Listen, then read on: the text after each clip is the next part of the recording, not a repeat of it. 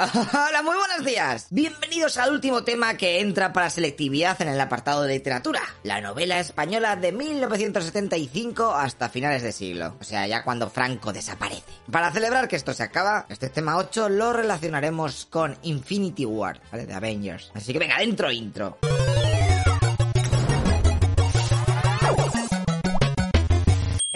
1975 Franco desaparece y eso hace que la apertura del país se vaya completando. La normalidad democrática se instala en nuestro servidor. Entramos en la OTAN, en la Comunidad Económica Europea. ¡Madre mía! España se está haciendo moderna. Y ahora. La novela por su parte hace un mini paso evolutivo y se puede escribir ya con mayor libertad. De hecho, la novela moderna se convierte en un objeto de consumo, ayudada eso sí por un porrón de premios literarios, galardones, lista de libros más vendidos, ferias del libro, etc. Además, se mete en el mundillo gente famosa como periodistas, políticos o presentadores de televisión, que simplemente por su nombre bah, venden como churros. Por lo que hay un increíble desarrollo de la industria editorial y aumento del consumo literario, aunque sí que es verdad que los españoles leen bastante menos que sus vecinos europeos. Los libros más vendidos suelen ser bestsellers, ahí bueno, bestsellers más vendidos, muy bien hechero, los cuales están hechos para un consumo muy rápido, pero que se olvidan en un plis. Y estos sobre todo tienen tramas con seres solitarios y desolados, con mucha temática de muerte y amor. Eso sí, la trama está dosificada para que te enganches al máximo y usa el tiempo a su antojo. Vale, pero para diferenciar todo esto mejor, vamos a hacer cuatro mini divisiones, años 70, 80, 90 y 2000. Que si no, esto es un Cristo y no te enteras de los autores y sus obras, que es lo que más te gusta, que sí, ¿eh?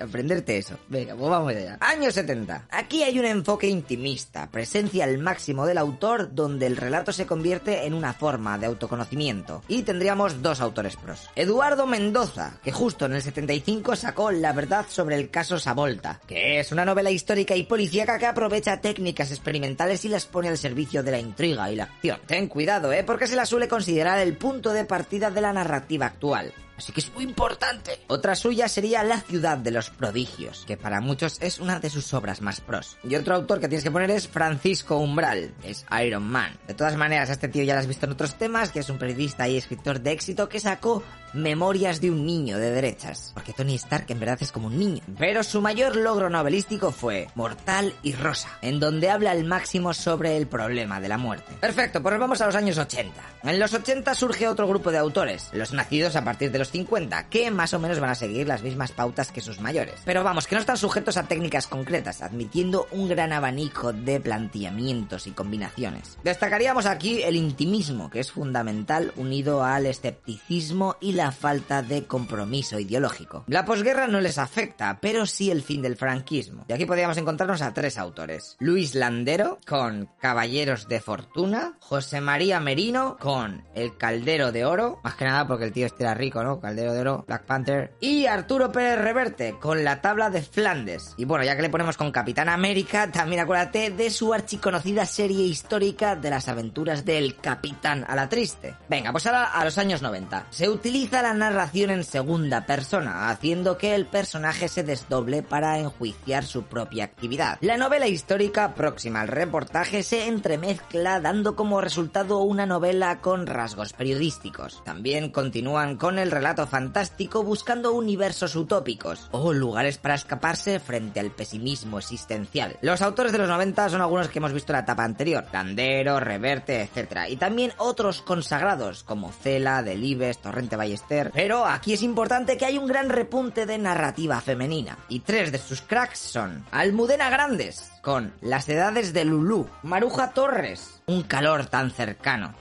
Capitana Marvel que está chetaísima. Rosa Montero, con Crónica del desamor. ¿No? Porque a la tía esta se le muere el novio dos veces, pone un desastre y todo la leche. Y por fin llegamos a los años 2000. El nuevo milenio trae una serie de jóvenes escritores que se centran en los problemas de la juventud. Ya sabes, tío, cultura pop, sexo, drogas, rock and roll. Tendríamos a la generación X con Ray Lorija, la pistola del hermano. ¿eh? Está también Loki por ahí, sabes, es su hermano y seguramente que tenga una pistola guardada en un cajón. También ten cuidado con Lucía Echeverría y su obra Beatriz y los cuerpos celestes ya sabes, Gamora va por ahí, los cuerpos celestes, fenomenal. Es que parece que está basado en Infinity War este tema. No sé, yo flipo, flip. Y luego tenemos a la generación Nocilla, con Agustín Fernández Mayo, Nocilla Lab, y Ricardo Menéndez Salmón, que tiene la filosofía en invierno, porque Drax es muy filósofo y en invierno porque está todo el rato desnudo, hace frío, eh, pero él no lo dice, él se aguanta. Toda esta literatura se caracteriza por poner a saco de personajes y estructuras abiertas, además de que hay una gran facilidad para publicar obras, ya que se crean editoriales minoritarias, blogs, webs, autoedición, pues con Amazon mismamente, ebooks, bueno, un porrón. A tomar por saco las reglas de la literatura comercial que habíamos conocido. Y Loco Pixas ya está, se acabó. Por fin los ocho vídeos terminados en los que hemos resumido todo el temario. Que por cierto también te dejo aquí los resúmenes de historia de España para que apruebes todo y te pegues un verano de la leche. Mucha suerte gente y mucho ánimo. Hasta luego, Loco Pixas.